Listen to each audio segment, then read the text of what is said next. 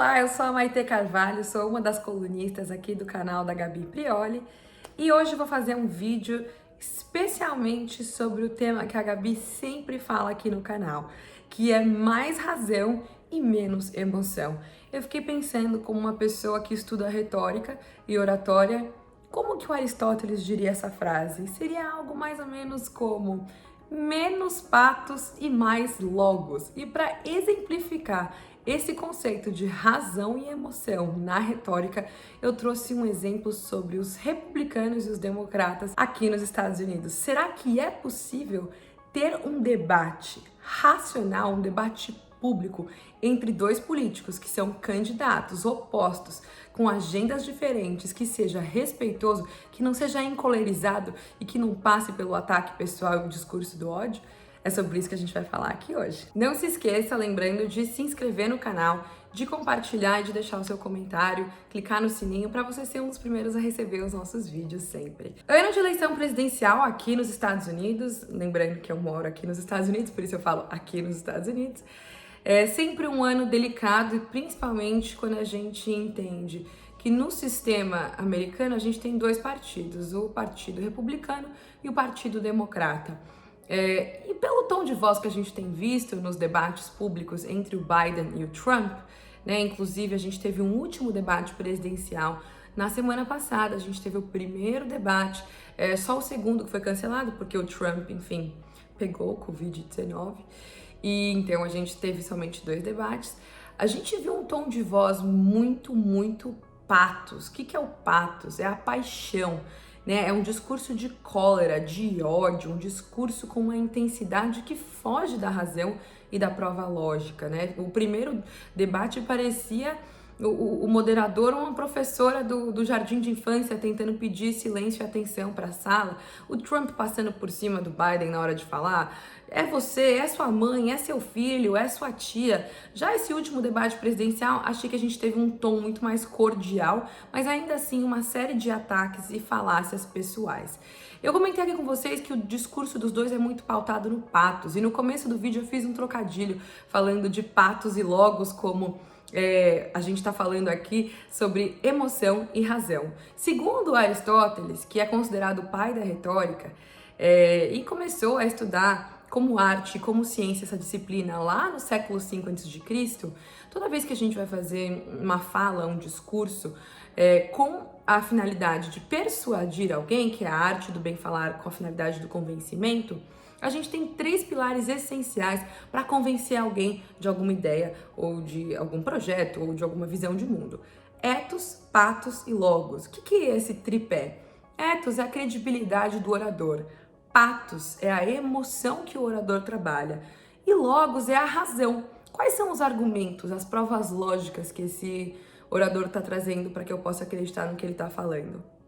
E no geral, o que a gente tem visto pelos debates públicos, inclusive por uma declaração recente do Trump dizendo que ele vai se recusar a fazer uma transição pacífica caso perca na Casa Branca, saindo de republicanos para democratas, é um tom inflamado, é um tom colorizado, é um tom de patos, de emoção. Mas a gente pode observar um indício de que talvez ainda há esperança no debate público ser pautado na razão que foi um vídeo é, que foi liberado na semana passada pelos dois candidatos a governador do estado de Utah, que é um estado que tem uma tradição mais conservadora, que é o Chris Peterson e o Spencer Cox. São candidatos antagônicos, um republicano e outro democrata. Eles fizeram um vídeo juntos defendendo que é possível você ter um debate respeitoso, mesmo sendo um republicano e um democrata. Vamos dar uma olhada nesse vídeo porque é muito, muito, muito curioso. I'm Spencer Cox, your Republican candidate for Utah governor. And I'm Chris Peterson, your Democratic candidate for governor. We are currently in the final days of campaigning against each other. But our common values transcend our political differences, and the strength of our nation rests on our ability to see that. We are both equally dedicated to the American values of democracy, liberty, and justice for all people. We just have different opinions on how to achieve those ideals. But today, we are setting aside those differences to deliver a message that that is critical for the health of our nation. That whether you vote by mail or in person, we will fully support the results of the upcoming presidential election, regardless of the outcome. Although we sit on different sides of the aisle, we are both committed to American civility and a peaceful transition of power. And we hope Utah will be an example to the nation. Because that is what our country is built on. Please stand with us on behalf of our great state and nation. My name's Spencer Cox. And I'm Chris Peterson. And we approve this message. Apesar de estarmos de lados diferentes, apoiamos uma transição pacífica de poder.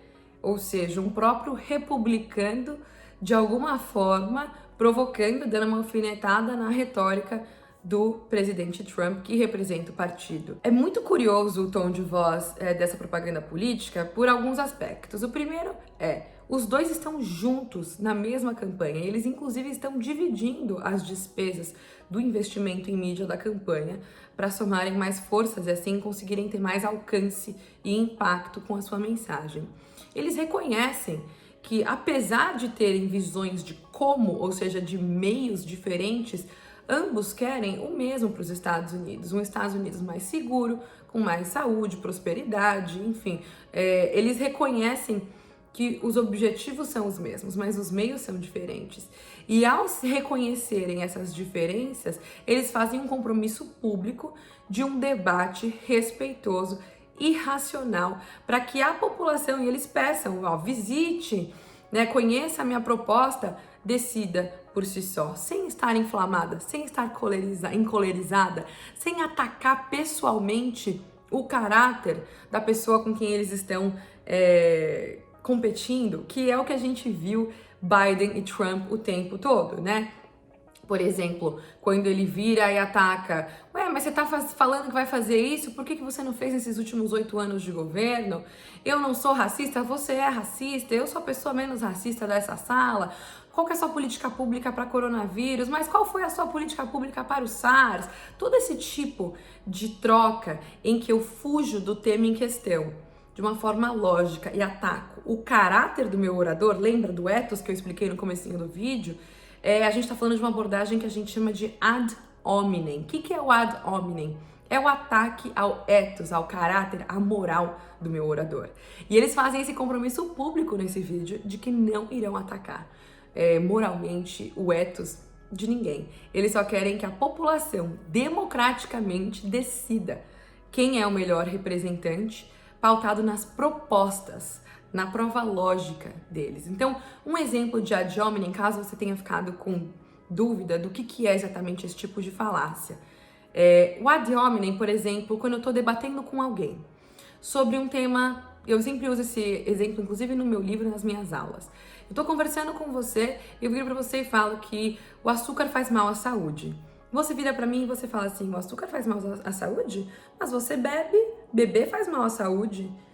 Ninguém aqui debateu se o açúcar de fato faz mal à saúde. Se ele libera endorfina no seu sistema sanguíneo e aí gera uma sensação de saciedade e algo aditivo. Não.